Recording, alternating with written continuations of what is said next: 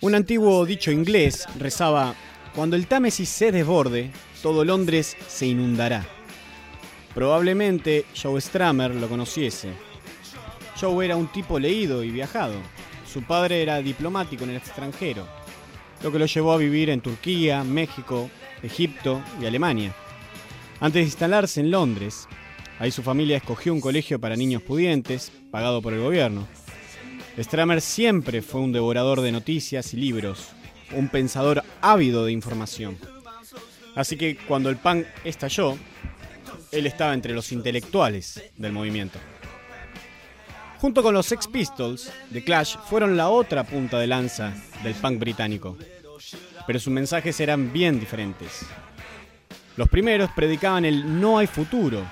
La rabia que hervía en su cantante Johnny Rotten se transformaba en una de las letras anti todo. En la mentalidad de Stramer, el futuro no estaba escrito. Había cosas que se podía cambiar y mejorar. También había rabia en su interior, pero esta se transformaba en textos con mensaje social. Siempre se ha dicho que el punk murió cuando The Clash ficharon por la multinacional CBS. Pero los Pistols habían fichado antes con EMI y nadie dijo nada. Es cuestión de mensajes. Los Pistols no iban con nadie, así que podían acostarse con quien fuese.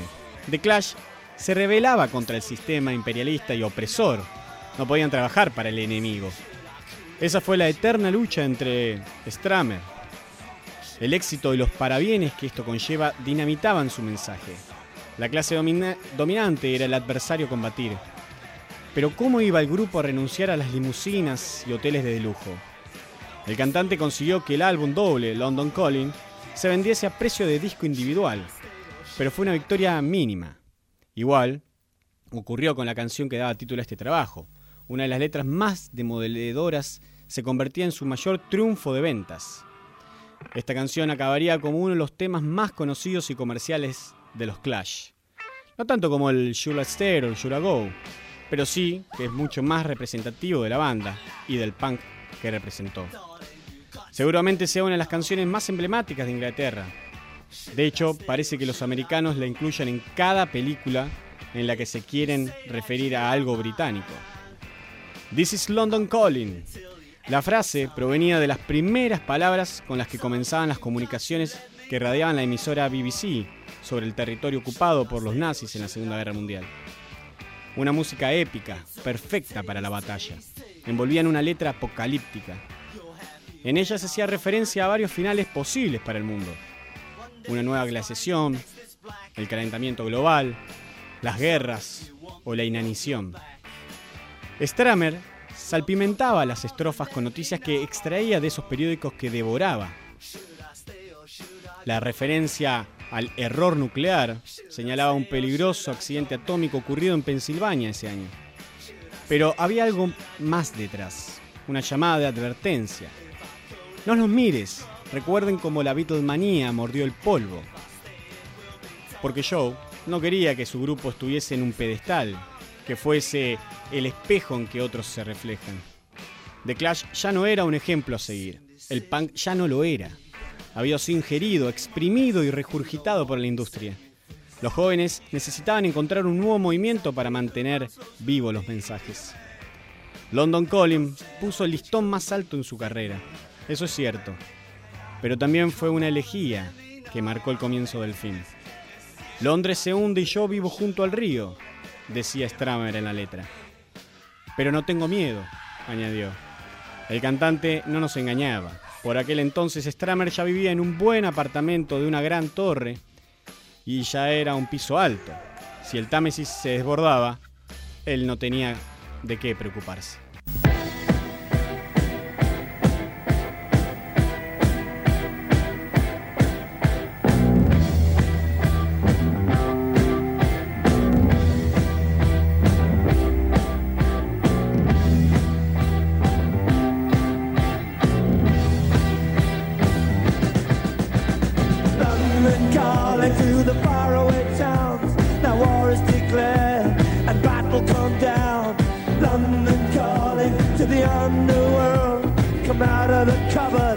Boys and girls, London calling. Now don't look to us, Phony Beatlemania has bitten the dust. London calling, see we ain't got no swing except for the rain and the truncheon thing. The ice is coming, the sun's zooming in. Meltdown expected, the wheat is going thin. Engines stop running, but I have no fear, cause London is drowning. I live by the river to the imitation zone. Forget it, brother, you can go it alone. London calling to the zombies of death. Quit holding out and draw another breath. London calling, and I don't wanna shout.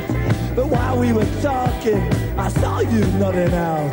London calling, see we ain't got no hide, except for that one with the yellowy eyes. The ice age is coming, the sun's zooming in, engines stop running, the wheat is going big, a nuclear error. But I have no fear, cause London is drowning. I,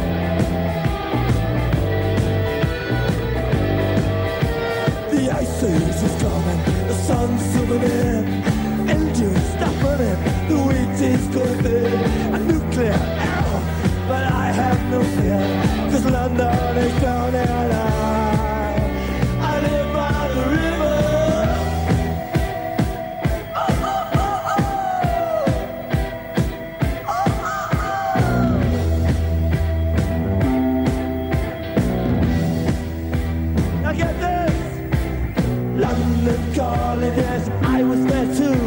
And you know what they said? Well, some of it was true. London calling at the top of the dial. And after all this, won't you give me a smile?